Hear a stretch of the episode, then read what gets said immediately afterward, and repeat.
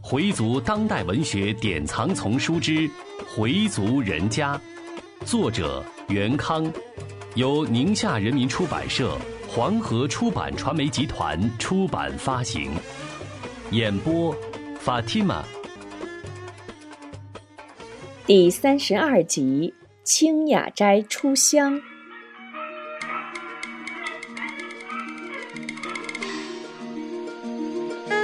又住了一个星期，老太太说什么也不愿意再住了，非要回去不可。少英没办法，只好同意。少元回去对丁宝香说：“我想跟你商量一下，老太太回来后，咱们就得负责照顾了。你让谁来伺候啊？他二伯他们来不了，少英他们都各自有工作，就咱俩退休了。你就睡外间，老太太睡里间。”我们都精心着点儿，你看怎么样啊？妻子说：“要是前几年我这样照顾老太太没问题，现在要是成宿的伺候，我可受不了。你别忘了，我也是六十多的人了。再说了，照顾好了谁都没话说；要是照顾不好，那话可就多了，什么虐待了、不是亲的了、记仇了。”唾沫都能淹死人！我最烦的就是哈家那帮人，力气一点不出，还老去挑刺儿的。你说的也是，那再跟别人商量商量。医院方面说，老人就是出院了，必须得有人照顾。等恢复一段时间，最好还是让他活动活动比较好，否则就会瘫痪在床了。夏至后的第三天，老太太回家了。丁宝香已经把屋子收拾过了。少英为老人买了个氧气袋儿和便盆。少丽开着车把老人从医院接到家里。哈老太太身体很胖，至少得有一百八十多斤。佩东把老人背起时，自己都站不稳，幸亏旁边有几个人扶着，才把老人背到床上。佩东累了一身汗，老姑帮他擦汗。佩东说：“我干脆洗洗吧。”说着就出去了。屋里是几个女人在忙碌着。少元把三弟叫到自己的屋里说：“我跟你嫂子说了，让她住外屋。这里老太太要是什么事儿，好有人伺候。请个保姆呢，还得找个回民。汉民保姆老太太还不要，你看怎么样？”老三说：“这样也行，就是大哥跟嫂子多辛苦了。”正说着，少英过来了。他说：“大哥，要是全靠大嫂一个人这么伺候可不行。就说给老太太接大小便，一个人绝对抱不动。妈身子又沉，大嫂哪能弄得动啊？刚才我们俩都够费力气的了，还得经常给老人洗洗呢。二嫂还没来，咱们先商量一下吧。无论怎么样，都得请个保姆。”还得有点力气的，吃饭什么的让大嫂给弄点吃的。我的意见是得请保姆，钱由咱们三家出。妈在大哥这，大哥就别出钱了。你看呢，三哥？少丽想了想，我看也可以，咱们三家出钱，大哥家出力。行，我去找保姆。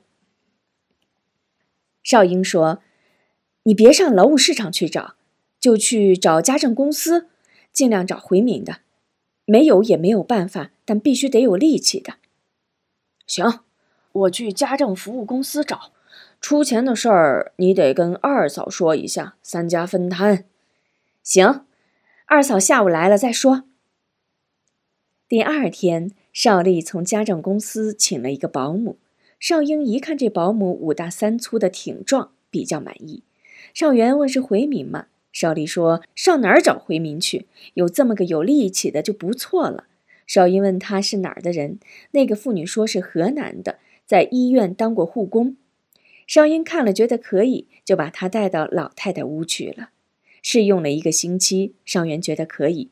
期间，少英也经常过来看看，指导他怎么护理。他有车，来去都方便。少恒的伤已经好了，但右胳膊还不敢用力。他买了些东西来看老人，老人看到少恒，忽然流泪了，用含混不清的话说：“多亏你呀，邵元，我可得谢谢你呀，这么照顾我。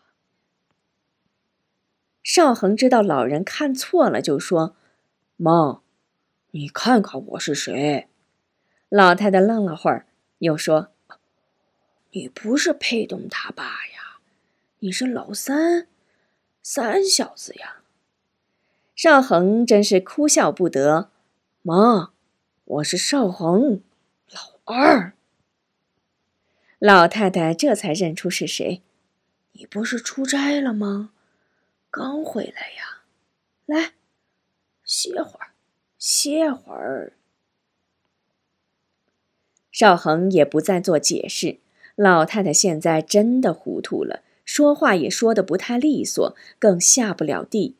邵恒心里一阵难受，他又坐了一会儿，见老太太想睡觉，就出来了。回到大哥屋里，邵恒说：“这天气越来越热，可真够老太太受的。老是这么躺着，就得勤洗、勤翻身，不然就会生褥疮。”邵元也说：“可不是啊，幸亏请个保姆，要是让你大嫂照顾，还真不行。”邵恒说：“大哥。”你也是的，嫂子腿脚本来就不好，再照顾个病老太太，还不得把他累趴下呀？丁宝香说：“你哥什么时候把我当回事来着？他这个也怕累着，那个也怕累着，就不怕我累着？”邵元说：“看看，又来了不是？”邵恒说道：“就是请了个保姆。”你也省不下心来，那可不，一天三顿饭是我的事儿。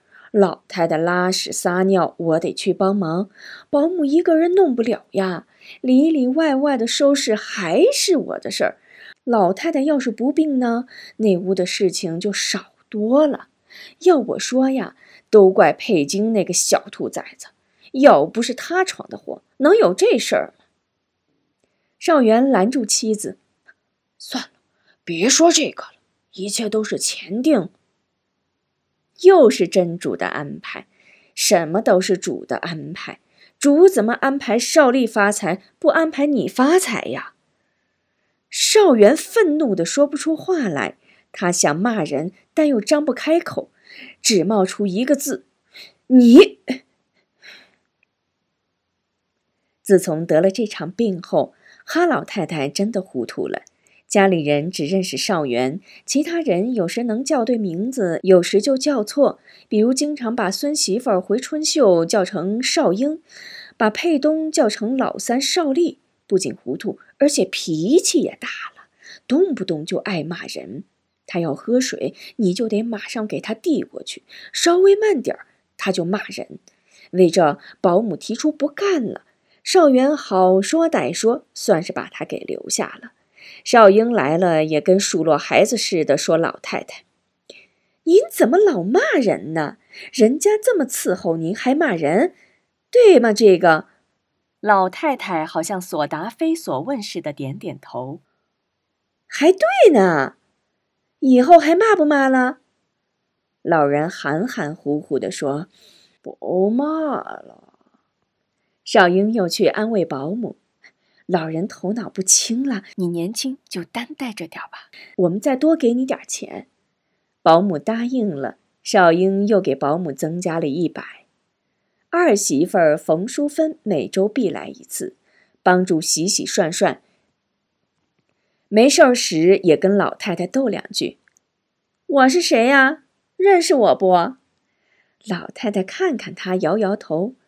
淑芬扒在老人耳朵边说：“我是您二儿媳妇呀，吃块西瓜吧。”老太太点点头，她切了一牙西瓜递到老人嘴边，老人用手接过去，很快就吃完了。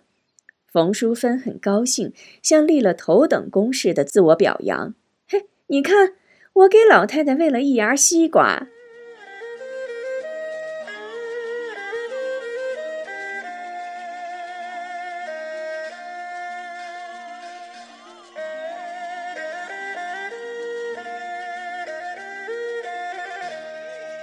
天越来越热了。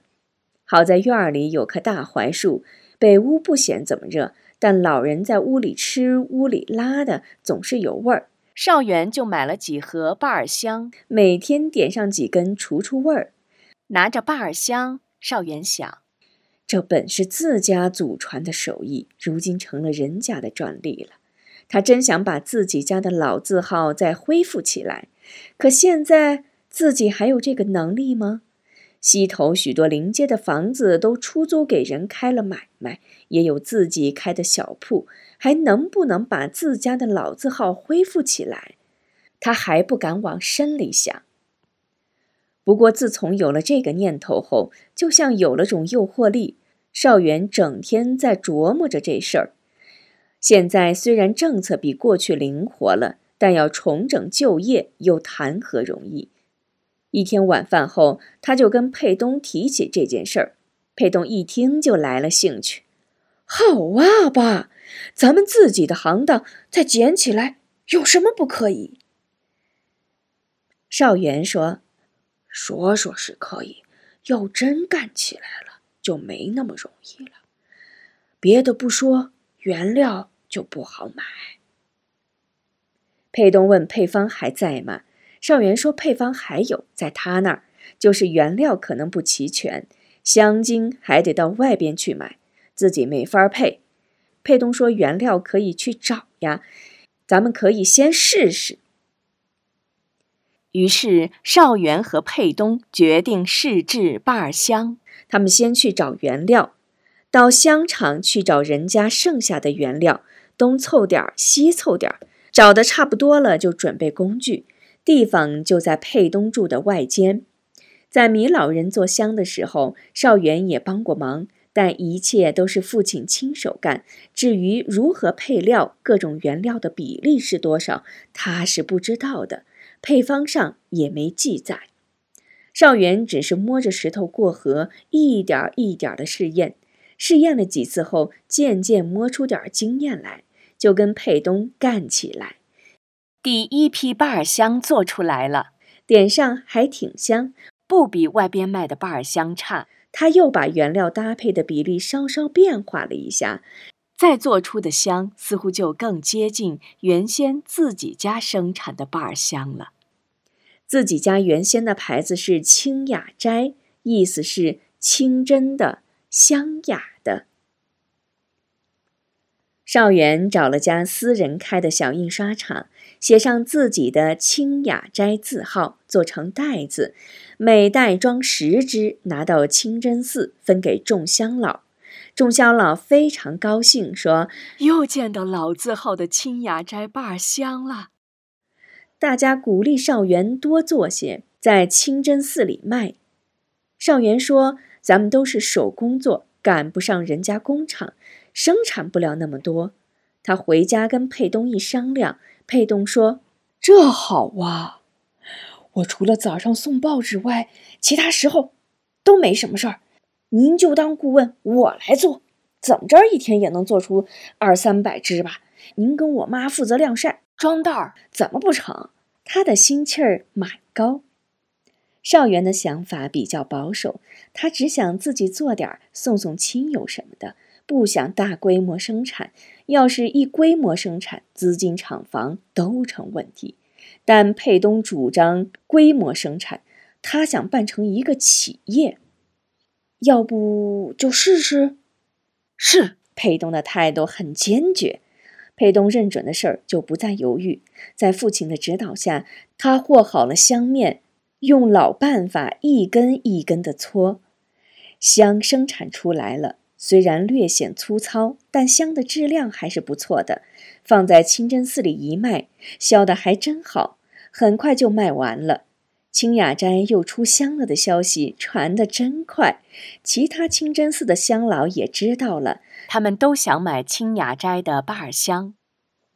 这下把佩东忙得不亦乐乎，每天送完报纸，觉也不睡就干了起来，直到中午吃饭，下午又接着干。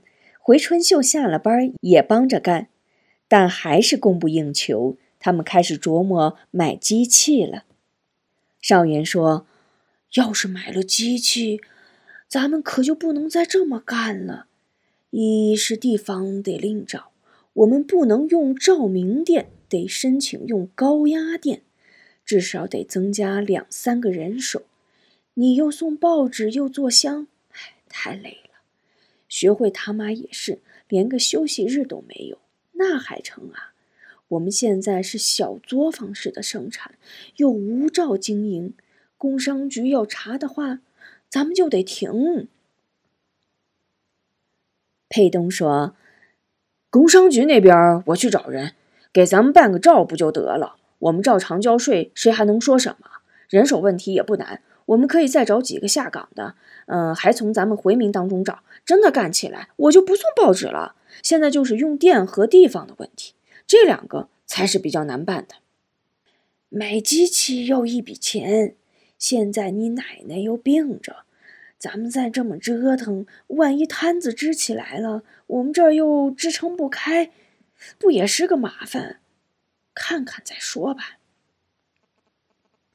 佩东见父亲又打退堂鼓，心里很不高兴，说道：“奶奶病了，咱们就什么都别干了。”要不这样，您先帮我把摊子支起来，然后您就甭管了，我自己找人找地方，行不？父亲还是犹豫。爸，我看您老是瞻前顾后的，那样什么事儿也做不成。当初我说下海，您不让，叫我忍着，结果呢，工厂垮了，工人全散了，人家早走的差不多都发了，我们同学还有几个都开上自己的车了，就我还在这儿蹬两轮来。咱们家有祖传的秘方，为什么不让它发挥作用？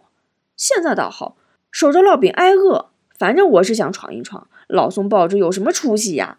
我才四十多点儿，现在还有力气。等过了五十，想干都干不了了。儿子的一番话又敲击了一下少元的心。是啊，当初要是让他早点下海，说不定现在已经发了。佩东曾经是厂里的一个小头头，当时他想，咱们是本分人家，我们生活在这样的社会里，就应该有个单位管着，这个单位必须是国家的，有组织的，这样才有保障。你没饭吃了，组织不会不管，国家不会不管。个体私人的企业就不同了，老板让你干，你就干。不让你干，你就得走人，没有什么保障。可是后来国营的企业一个个都垮了，没垮的也都改成股份制了。不过现在的确是个机会，自己家有祖传的秘方，有回族人认可的老字号清雅斋，有做香的绝活，为什么让他烂在土里呢？佩东能让他送一辈子报纸吗？当初让他送报纸也是个权宜之计。现在他有自己的想法，想干出点事业来，干嘛要阻拦他呢？想到这儿，他说：“过去的事就不提了。现在你想把咱们的清雅斋再打出去，我赞成。你有这个雄心，我也很高兴。那就这么定了。我们先去办个执照。”然后再想办法买机器，有了机器，地方还是个问题呢。在哪儿干？在咱们这块地方肯定不行，太窄僻不说，机器一开也少民呢。还有就是找人可是件大事儿，找就得找可靠的、能吃苦的、彼此合得来的，千万别找那些油头滑脑、爱算计别人的。还没怎么干呢，就先闹意见，那就什么事儿也干不好。佩东见父亲同意了自己的意见，高兴的真想搂着爸转一圈儿，他像个孩子似的蹦了起来。回族人家，作者袁康，演播法蒂玛。